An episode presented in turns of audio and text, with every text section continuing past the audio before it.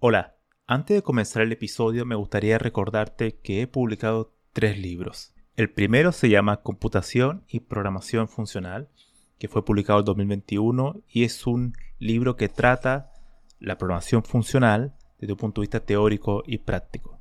El segundo se llama Mentes Geniales, la vida y obra de 12 grandes informáticos. Esta es una obra que repasa la historia de hombres y mujeres que fueron relevantes en la historia de la computación. Y el último, el más reciente, se llama Principios de Programación, donde explico una nueva forma de entender la programación a través de ocho conceptos. Todos estos libros se pueden encontrar en librerías en España o en Amazon y también en Latinoamérica se puede encontrar a través de Mercado Libre y Busca Libre. Para más detalles pueden visitar mi sitio web camilochacón.com. Lo que trae mi voz a ustedes en esta ocasión es el computacionalismo o teoría computacional de la mente. Este es un tema muy interesante porque intercepta la filosofía con la computación y también con las ciencias cognitivas. Entonces el computacionalismo es la teoría que dice que todas las capacidades cognitivas que tenemos los seres humanos, por ejemplo la memoria, la atención, la comprensión, el lenguaje, el razonamiento, etc., son computación. Entonces, esta teoría presupone que el funcionamiento de nuestro cerebro es como una computadora, es decir, hay operaciones y hay representaciones. Las operaciones son solamente códigos que cambian de estado y las representaciones son transformaciones. Y eso es todo lo que ocurre dentro de un computador. Hay estados que cambian y representaciones que van variándose a través de distintas transformaciones. En donde el cerebro sería el computador y la mente sería el software. Eso también es una de las metáforas que se suele decir cuando hablamos de computacionalismo. Ahora bien, esta no es una idea muy nueva. Si es cierto que el computacionalismo surge en la década de los 70, sobre todo por el surgimiento previo del, del computador digital, siempre han habido máquinas eh, mecánicas, análogas, que surgieron hace muchos siglos. De hecho, se puede rastrear el, surgimiento del computacionalismo o los conceptos clave, el corazón por así decirlo, en el siglo XVII con Leibniz. Eh, por ejemplo, él mencionaba el tema de tener una especie de lenguaje universal que se pudiera calcular, hacer diferentes tipos de cálculos. Y de hecho hay una cita muy interesante de él que menciona que cualquier disputa entre dos filósofos ya no va a ser necesaria, porque simplemente ellos van a tener que coger un, lápiz y un papel y van a tener que realizar algunos cálculos y así van a solucionar sus problemas. Es decir, lo que estaban diciendo es que la forma de pensar del ser humano es computable, o sea, podemos tener alguna especie de algoritmo o algo que, que pueda replicar ese pensamiento. Y así solucionamos todos los problemas. También habían otras personas relevantes como Descartes o Descartes que decía que ah, las partes del cuerpo, por ejemplo, pueden ser de manera análogas a partes mecánicas, ¿no? O sea, ya existía esa noción de que se podía construir una, especie de, robot, ¿no? De piezas mecánicas que podían replicar, simular el, mismo comportamiento de, un ser humano, ¿no? Entonces ya desde ahí, del siglo XVII, ya había ideas que, que harían surgir ya el tema del computacionalismo en el siglo XX el computacionalismo va un poco más allá. La idea ya de intentar decir que todos los procesos mentales, o sea, del, el órgano más complejo que, existe, que es nuestro cerebro, puede hacer computación. Ahora bien, esta teoría es bastante interesante porque hay muchas objeciones, pero así como hay objeciones, también hay muchas maneras de rechazar esas objeciones. Para este episodio voy a mencionar tres que a mí me parecen relevantes. Pero antes también eh, me gustaría decir cuáles son las implicaciones de esto. Si asumimos que, el computacionalismo es cierto, en algún, algún día vamos a poder, eh, por ejemplo, tener la mente de una persona, su cerebro, representado en un software e instalarlo en un computador. Que, que dicho sea de paso, eso me genera mucha idea interesante porque hay mucho si, muchas mentes se transformaran en software y se pueden instalar, me encantaría borrar a Gula. bueno, más que alguna, yo creo que muchas, sería muy interesante aplicar algún tipo de limpieza muy profunda, ¿no? Para que, para que no se vuelvan a, reconstruir de ninguna manera, ¿no? Pero bueno, dicho, dejando ese pensamiento de lado, eh, esa sería la idea, ¿no? Si el cerebro, todos nuestros componentes, la parte sináptica y todas las partes cognitivas se pueden transformar en software, se podría instalar, ¿no? entonces uno podría lograr algún tipo, en cierta medida, un, cierto tipo de inmortalidad, ¿no? Porque el software siempre se mantendría ahí y se podría replicar a distintos computadores. Ahora, claro, esto parece muy loco, ¿no? Pero, eh, como anteriormente mencioné, hay varias objeciones sobre esto, pero también hay muchas eh, maneras de rechazar esas objeciones. ¿ok? Yo me voy a centrar principalmente en las objeciones eh, de tres tipos. Primero las que tienen que ver con la naturaleza de la computación, que voy a mencionar una. Después con la que, la que tiene que ver con la semántica, que es muy relevante en esto. Y la última con el funcionalismo de la computación. Entonces, de cada una de las tres categorías voy a mencionar una objeción y les dejo a ustedes qué les parece. Si es suficiente esa objeción para derrumbar el computacionalismo o como muchos autores mencionan, no, no es suficiente. Hay varias maneras de saltar esas objeciones y de mantener con vida el computacionalismo. Voy a comenzar primero con el concepto de semántica. Un computador, en su nivel más básico, más elemental, más primitivo, funciona a través de una secuencia de ceros y unos, o sea, una base 2. Y estos ceros y unos son símbolos que el computador manipula a, través de distintos, distintas operaciones y representaciones que son transformaciones, que es lo que mencioné anteriormente. Pero no hay una teoría semántica que le dé un significado a esta secuencia. Y la semántica tiene que ver mucho con otro concepto muy relevante que es la información. La teoría de la información, por ejemplo, de Shannon, muy relevante para entender cómo se trasladan secuencias de, de bytes o bits de, un lugar a otro, su ancho de banda, su cantidad de errores, el, grado de incertidumbre, etc. Pero es una teoría estadística, o sea, yo voy analizando los ceros y unos en base a distintas funciones estadísticas, pero no dice nada sobre el aspecto semántico. Un ejemplo. Yo tengo una amiga que bueno, no sé si decirle amiga, no sé si todavía es mi amiga, pero asumamos que sí. Bueno, ella se llama Bárbara. Bueno, no hay problema en decir su nombre porque em, de seguro no está escuchando este podcast como, como cualquier mujer inteligente haría, ¿no?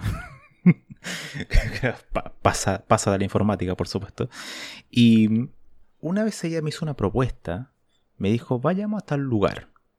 ¿Sí o no? Luego, textualmente me dijo uno o cero y se reía, ¿no? Dado que yo soy informático, creo.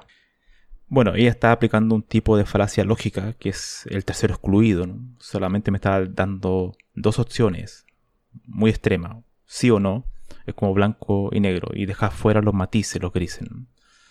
Es una, una táctica de. una, una falacia lógica, ¿no? Pero el tema está en que ella me da un significado. Ella me estaba diciendo que el uno significaba ir a tal lugar. O sea, era, es, hay, un, significado en eso. Y el cero significaba también que no ir a ese lugar, entonces se acababa ahí, ¿no? Pero el computador no hace eso, no tiene un significado. Solamente lee un 1, un 0 y aplica una operación matemática. Y ya, y se acabó. No tiene esa semántica que me lo dio Bárbara. Cuando me dijo el 1. Me dio, el 1 me dio un significado y el 0 también me dio otro significado. Entonces, el computador, el manejo de la información en particular, no tiene una teoría del significado, una teoría semántica.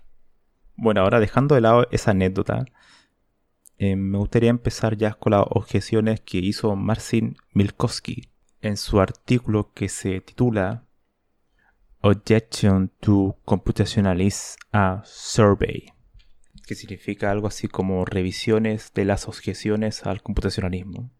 Es un excelente artículo, de hecho lo voy a dejar en la descripción de este podcast para que lo puedan leer. Yo solamente voy a mencionar una de cada categoría. Y voy a comenzar con el tema de la semántica. y con el experimento de la habitación china de John Searle, que es muy interesante. Pero en vez de usar el ejemplo de, de la habitación china, voy a utilizar el ejemplo de mi propia habitación, para que sea mucho más fácil de explicar. Asumamos, por ejemplo, yo estoy aquí en este momento muriendo de calor, con un ventilador que me está lanzando aire. Se supone que me está lanzando aire, no estoy seguro. Pero bueno, ah, digamos que sí. Y em, me llama una amiga y me dice lo siguiente. Me dice que un amigo de ella, japonés, eh, por ejemplo, me va a mandar un mensaje, una carta. Bueno, nadie envía una carta hoy en día, pero asumamos que me va a enviar una carta a donde yo vivo. Y este amigo de ella, como es japonés, me va a enviar la carta en japonés. Yo no sé japonés, no tengo ni la menor idea de japonés. Y le responde a mi amigo a eso, pero ¿cómo quieres que reciba una carta de tu amigo en japonés y que le responda si yo no sé japonés? Entonces ella me dice, pero, pero, Camilo, no te preocupes, no te preocupes, yo te voy a dar las instrucciones en español. Te voy a dar un documento impreso en español que va a decir lo siguiente cuando tú leas eh, estos caracteres, estos kanji, eh, tú tienes que responder estos otros kanji. ¿Ok? Nada más que eso. Entonces, yo recibo la carta, veo el kanji y con una, con una pregunta y bueno, voy al documento que me dejó mi amiga y veo, busco la pregunta y respondo con los kanji que, del documento que me dejó mi amiga. Simplemente los copio y lo escribo. Nada más. No tengo ni la menor idea de lo que estoy diciendo, de, lo que leí o de lo que respondí. Simplemente estoy copiando.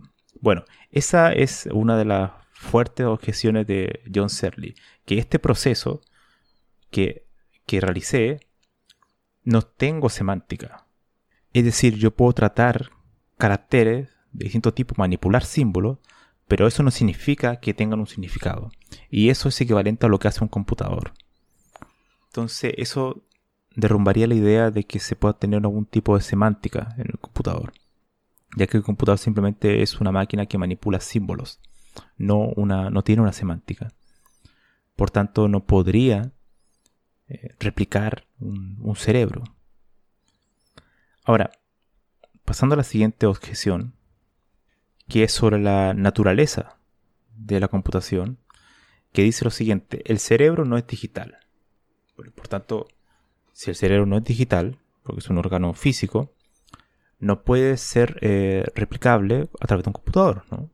Porque un computador es algo que tiene transistores, condensadores, son componentes eh, físicos, un hardware, a través de señales electromagnéticas, ¿no? Y el cerebro no es hardware. Entonces no puede ser, eh, no, no, puede el computacionalismo existir por eso, ¿no? Ahora, una pista que, se, que les podría dar para rechazar e-, esa objeción es que todos los computadores son digitales. No todos los computadores son digitales, ¿no? También hay computadores análogos. O ¿por qué excluimos quizás en el futuro algún tipo de computador biológico, ¿no? que sea una especie de híbrido, componente eléctrico y también biológico de algún tipo? Quizás también podría ser, o algún tipo de computador químico, algunas cuestiones que se han visto por ahí.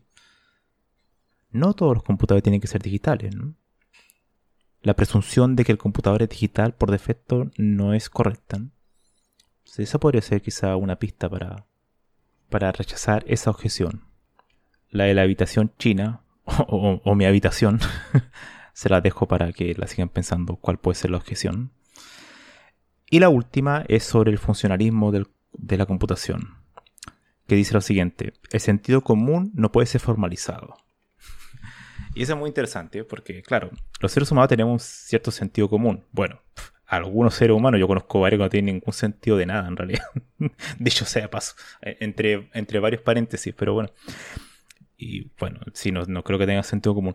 Pero el, el, ser humano es capaz de tener sentido común. Es una mejor manera de decirlo también es capaz de tener un tipo de intuición, creatividad, inteligencia, que son conceptos muy propios del ser humano, pero también muy difíciles de definir. Pero sabemos que existen, el sentido común, la intuición. Y la objeción es que ese tipo de comportamiento no pueden ser computarizados, o sea, no pueden ser computables, no pueden ser replicados a través de algún código, por ejemplo, en algún lenguaje de programación, que sería un software. Entonces, em, el sentido común no es, eh, no hay una manera de replicarlo. Bueno, una, una pista también para esas objeciones que quizás no tenemos todavía el conocimiento para, para llegar a eso, pero es posible que quizás haya alguna manera en el futuro de poder hacerlo. Quizá algún día algún sistema de inteligencia artificial pueda lograr algún tipo de inferencia que simule algún tipo de intuición. ¿Quién sabe?